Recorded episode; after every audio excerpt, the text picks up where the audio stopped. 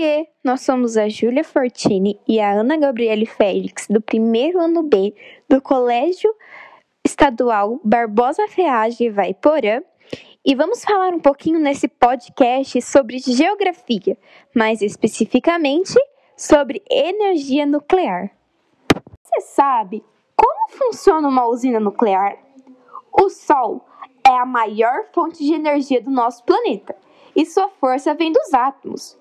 A ciência nos deu a chave para controlar essa energia e sua matéria-prima é um mineral abundante em nosso país. Alguns átomos de urânio são capazes de liberar muita energia, mas para isso virar combustível de uma usina nuclear, primeiro temos que aumentar a sua concentração. E nós fazemos isso separando os átomos mais pesados dos mais leves, juntando tudo numa pequena, mas poderosa pastilha, capaz de produzir a mesma quantidade de eletricidade que 22 caminhões-tanques cheios de óleo diesel. Em Angra dos Reis, as pastilhas vão para o coração da usina, dentro de estruturas metálicas.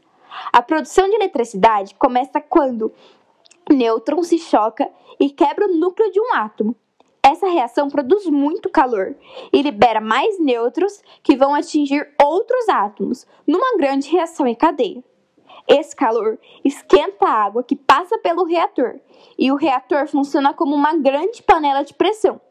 Essa água super quente aquece uma outra água, transformando-a num vapor que move turbinas, que por sua vez fazem funcionar um grande gerador elétrico. É assim que funciona uma usina nuclear.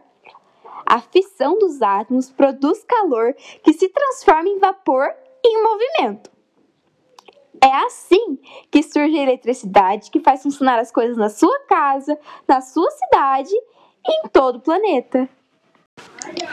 A geração da energia nucleoelétrica é responsável pelo atendimento de 18% das necessidades mundiais de eletricidade são as aplicações da ciência e tecnologia nucleares que resultam em benefícios mais significativos, de amplo alcance e de maior impacto econômico e social.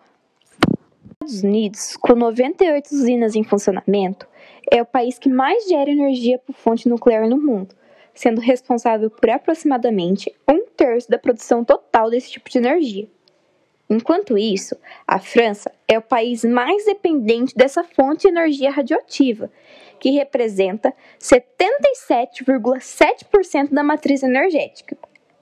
Seguindo da França, os países com maior consumo dessa fonte de energia são Bélgica, Eslováquia, Ucrânia, Hungria, Eslovência, Suíça e Suécia.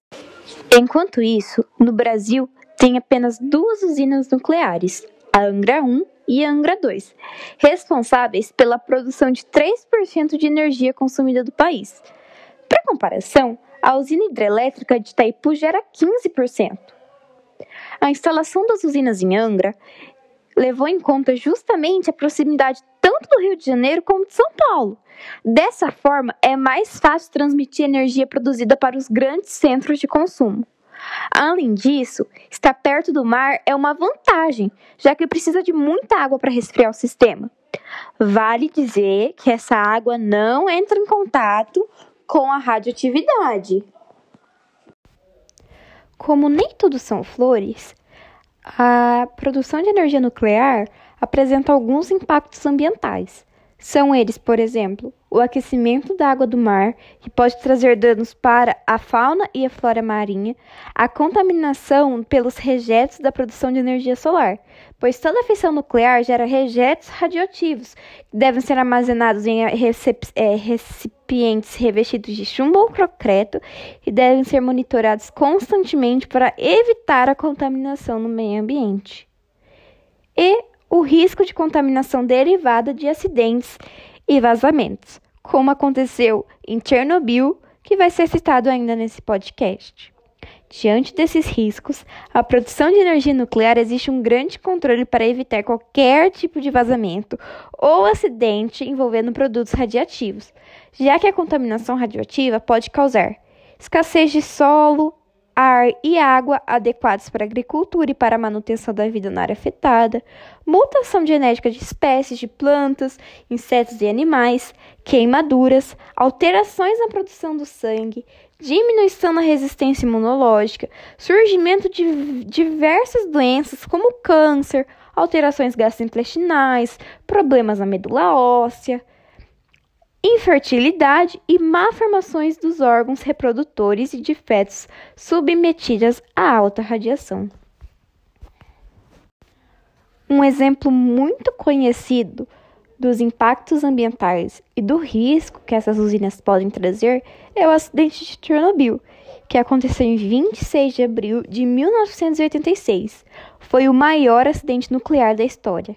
Essa tragédia ocorreu na usina Veilenin, localizada na cidade de Pripyat, a cerca de 20 quilômetros da cidade de Chernobyl, na extinta União Soviética, atual território ucraniano.